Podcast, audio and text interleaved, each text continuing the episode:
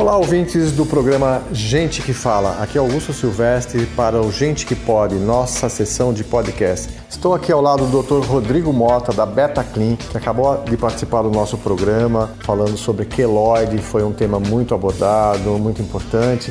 E ele vai esclarecer alguns pontos aqui para gente. Dr. Rodrigo, explica aqui para o ouvinte da rádio o que, que é o queloide, como é que surge o queloide nas pessoas. Boa tarde, Augusto. Boa tarde, ouvintes. Quero agradecer a oportunidade da Rádio Trianon em levar conhecimento acerca do queloide e do seu tratamento. O queloide ele nada mais é do que uma produção exagerada de colágeno quando sofremos um corte, um ferimento na nossa pele e na tentativa de fechar aquele corte, o nosso organismo começa a produzir colágeno em excesso. E isso leva à formação de uma cicatriz hipertrófica ou de um queloide, quando é uma cicatriz além de hipertrófica, ela passa os limites daquele corte, daquele ferimento. Isso é o queloide e normalmente pode produzir sintomas de dor ou coceira. E como é que a pessoa tendo o queloide, como é que ela tem que fazer para é, eliminar o queloide? Qual é o tratamento pós a eliminação? Como é que funciona esse processo? Bom, se a gente for procurar tratamento para queloide, vai encontrar um monte de produtos, de pomadas,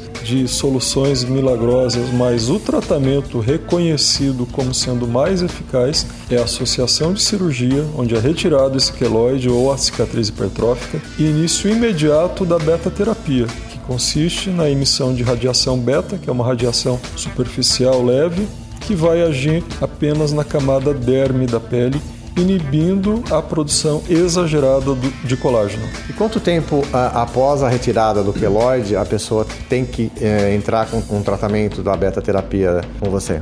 Preferencialmente, o início da beta-terapia após a retirada do queloide deve se dar dentro de 24 a 48 horas após a cirurgia.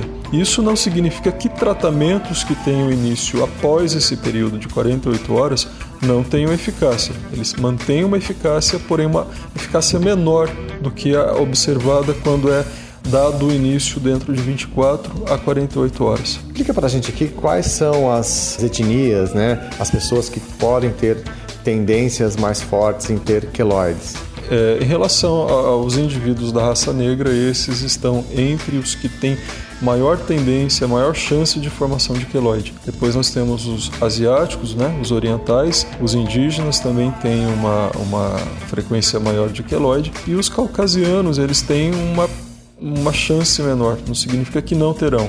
Existem indivíduos branco, loiro, de olhos azuis com tendência à formação de queloide.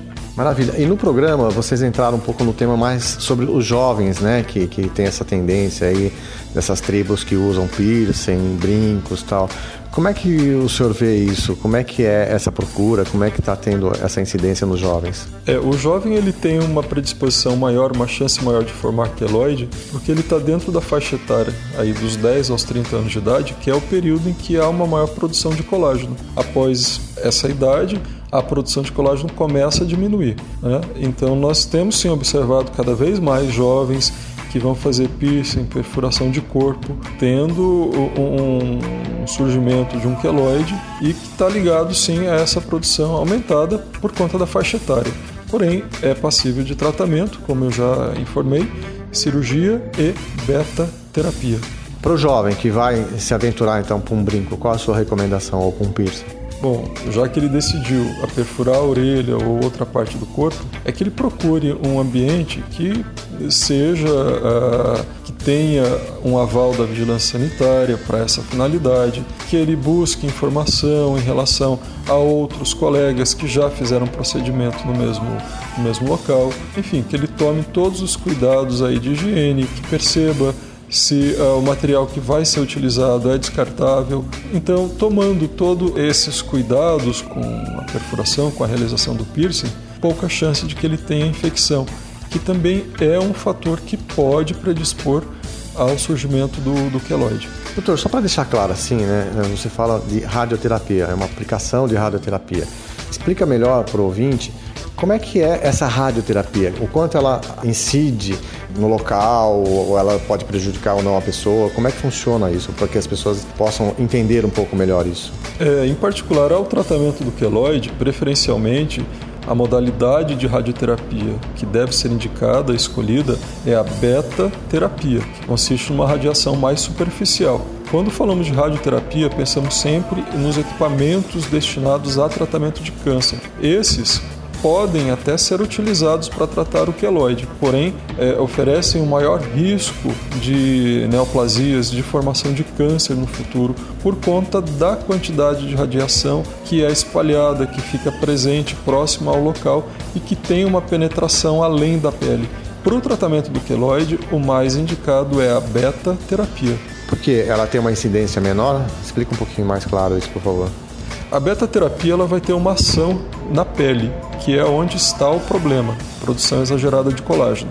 A radioterapia, quer seja com elétrons ou raio-x, produzido por equipamentos chamados aceleradores lineares, liberam uma radiação um pouco mais potente, que vai além da pele e isso pode predispor a patologias malignas no futuro. Maravilha. Então não é uma coisa que a pessoa tem que se preocupar, não, vou fazer uma radioterapia, vai agredir meu corpo. É uma coisa bem mais suave e mais incide mais só no local, é isso mesmo? Isso, a beta-terapia ela é uma radiação mais, digamos, mais suave. Ela fica é, restrita à pele, a ação dela é na pele. Muito obrigado, doutor. Deixa aqui um, um alô para onde as pessoas podem te procurar, onde elas possam te encontrar. Bom, hoje em dia todo mundo é, fala em, em, mídias, em redes sociais, então eu vou deixar o nosso Instagram e Facebook, que é o betaclean, com N de navio no final, né? betaclean, e o nosso site www.betaclean.com.br. Muito obrigado, doutor Rodrigo, e sucesso aí na caminhada. Obrigado, obrigado aos ouvintes, uma boa tarde a todos.